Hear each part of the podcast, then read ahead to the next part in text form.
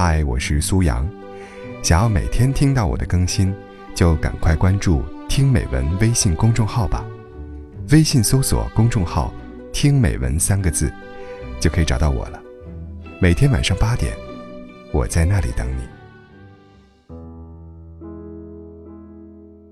前几天看到很多人转一篇文章，难道中年不如狗？朋友圈很多朋友说，人到中年不分男女。压力都是一样的。人到中年，不能再抱着青春期恋爱的方式，一定要大块大块时间黏在一起才叫陪伴。我的经验是，不管男女，到了中年，时间被分割，能维系好感情的，是养成点滴关怀的习惯。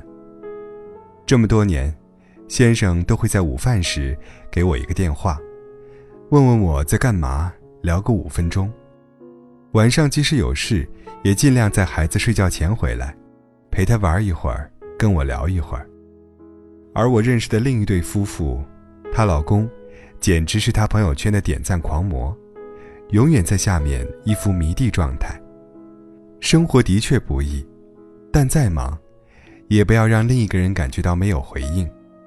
没有回应，即使默默付出再多，对方再热的一颗心，也会变凉的。电影《芳华》热映，黄轩扮演男主刘峰，命运之坎坷让人唏嘘。他的第一段婚姻以一个困惑的感叹告终。当何小萍问到他的婚姻状况，他猛吸几口烟，迷惑地回答：“女人真奇怪，以前我在家陪她，她嫌我没出息不赚钱；现在我跑出来赚钱了，她又嫌我不陪她。”虽然电影中，黄轩的媳妇儿压根儿就没出现，但是从黄轩郁闷的表情，以及为他跑到海口做工赚钱，被城管扣车，被人群殴，也始终坚持的情节看，他是爱过这位媳妇儿的。一个真正好的人，不会因为凑合而去和一个人结婚，可是，那位媳妇儿还是跟着一个开货车的司机跑了，并有眼不识金镶玉的。把这位比雷锋还要好的好男人，变成了前夫。电影中的黄轩并没有怪他，但是人人都能看出他的困惑。女人真奇怪呀，明明一切是按照他的期待来的呀。说到女人的奇怪，不是作为富二代，不是幸运儿的一类人，我身边还真的有很多这样奇怪的人。我有两个女朋友，恰好处于。老公很有钱，却不能陪她；老公天天陪着她，却没有钱的极端。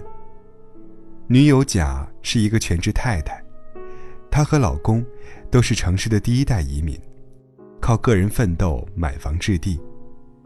她老公当初去创业，她是极力怂恿的。最开始她忙碌，她也十分理解。可是当老公创业成功，她辞职在家，全心照顾家庭。却丝毫没有幸福感。我和她处熟了之后，才知道，她老公一年到头总出差，不出差的日子，忙起来也是两头黑。披星戴月的回来，说不了两句话就睡了。一大早，她和孩子还没醒，她老公已经又出发去奔忙了。有一天，她和老公吵架了，抱着孩子来到我家，生气地对我倾诉。老公难得在家待一天，可是手机就像电台热线，电话铃响也响不完。孩子想同爸爸撒个娇，让他帮忙穿衣服，他一个电话又一个电话接个没完。深秋十一月份呢，暖气还没来，孩子穿着秋衣在旁边瑟瑟地等了半个小时，好容易等到他有空给穿上了，却把毛衣的里面穿到外面了。甲。一把鼻涕一把眼泪的讨伐她老公，并没赚多少钱呢，却把自己搞得比马云还忙。我好怀念以前的穷日子呀，至少每天能够在一起。孩子病了，我连个换班的人都没有。我有老公，却和没有一个样。我很想对甲说，除非超级有理想的人，大多数人出发去奔忙。都是为了自己和家人有一个更好的生活，可是奔忙起来，却很难控制住度啊。几百万的单子不接吗？那么同行接了，那么人家或许会因为这个生意越来越好，而自己的生意却越来越坏。重要的客户不维系吗？那么同行维系了，是不是自己的生意会被抢呢？可是我不能说这些话呀，我知道。甲在太长的时间里，都是以圣母的姿势理解着自己的老公，并独自面对了太多养育孩子的艰难，以及一个人的无助啊。他早就懂这些，只是以前他认一头，但现在他不想认了。我的另一个女朋友乙，是一个外企中层，虽然高薪，但工作强度非常大，经常要加班熬夜。家里所有的事情，全靠她的老公照顾。每次，我带着我的儿子去乙家做客，乙的老公都会全程围个小围裙，从上海的经典菜肴桂花莲藕，做到东北的招牌美食锅包肉，样样都是乙的最爱。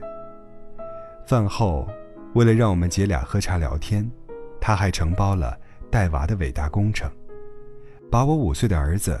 和他家六岁的查查召唤在一起，组织画画 PK 和拍篮球比赛。乙的老公做的太好了，好到每次我回到家，都会和自己的老公吵一架，觉得他天天就知道对着电脑搞他的数学题，是个百分之百的假老公。直到有一天，乙深夜发给我一个文档，让我帮忙修改。电话里。他着急地对我说：“一个客户急做一个 PPT，他熬夜做好了，但对方对文案不满意。这涉及一项大单，务必请我帮忙润色。说实话，如果这个客户是我的，他再重要我也会拒绝。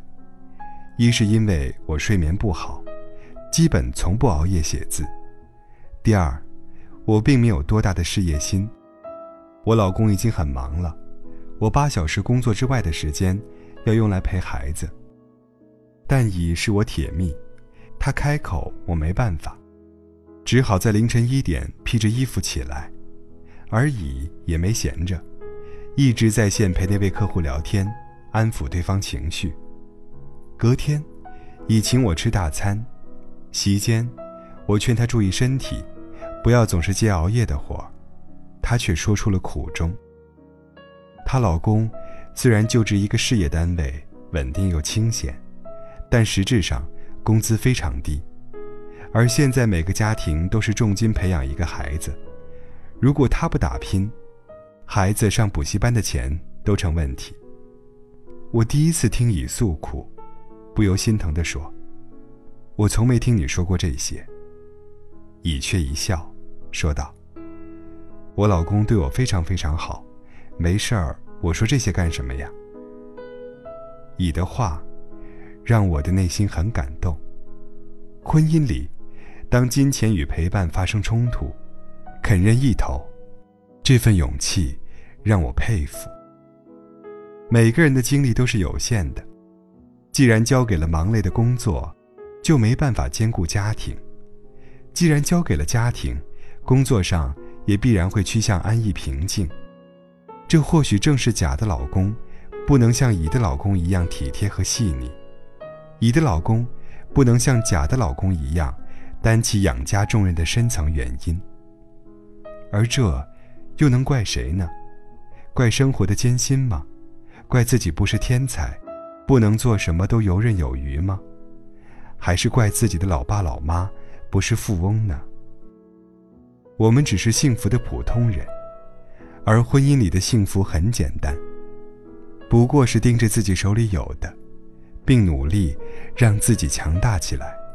对另一半说：“你能给的，我不挑不拣，全收到；你不能给的，我不苛不求，不怨有。”然后，额头上刻一个“勇”字，修炼自己所长。补对方所短。其实，我们都居住在有缺陷的爱里，不必彼此羡慕，各享各自所有。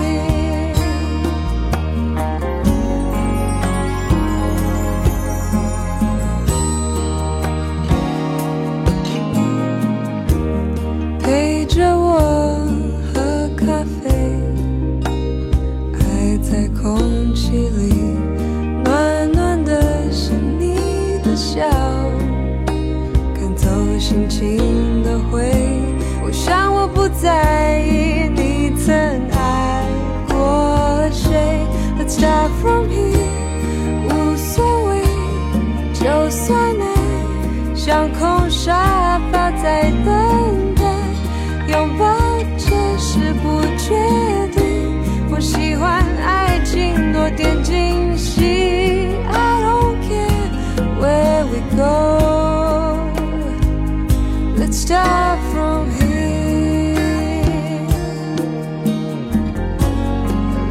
的梦里爱一个人怎么开始啊？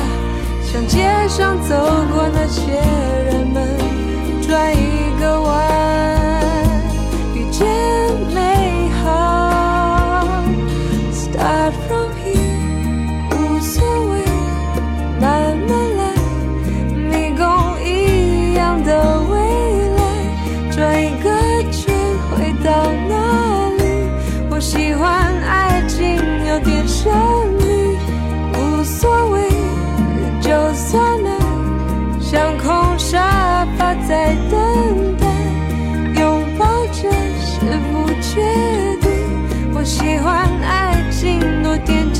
惊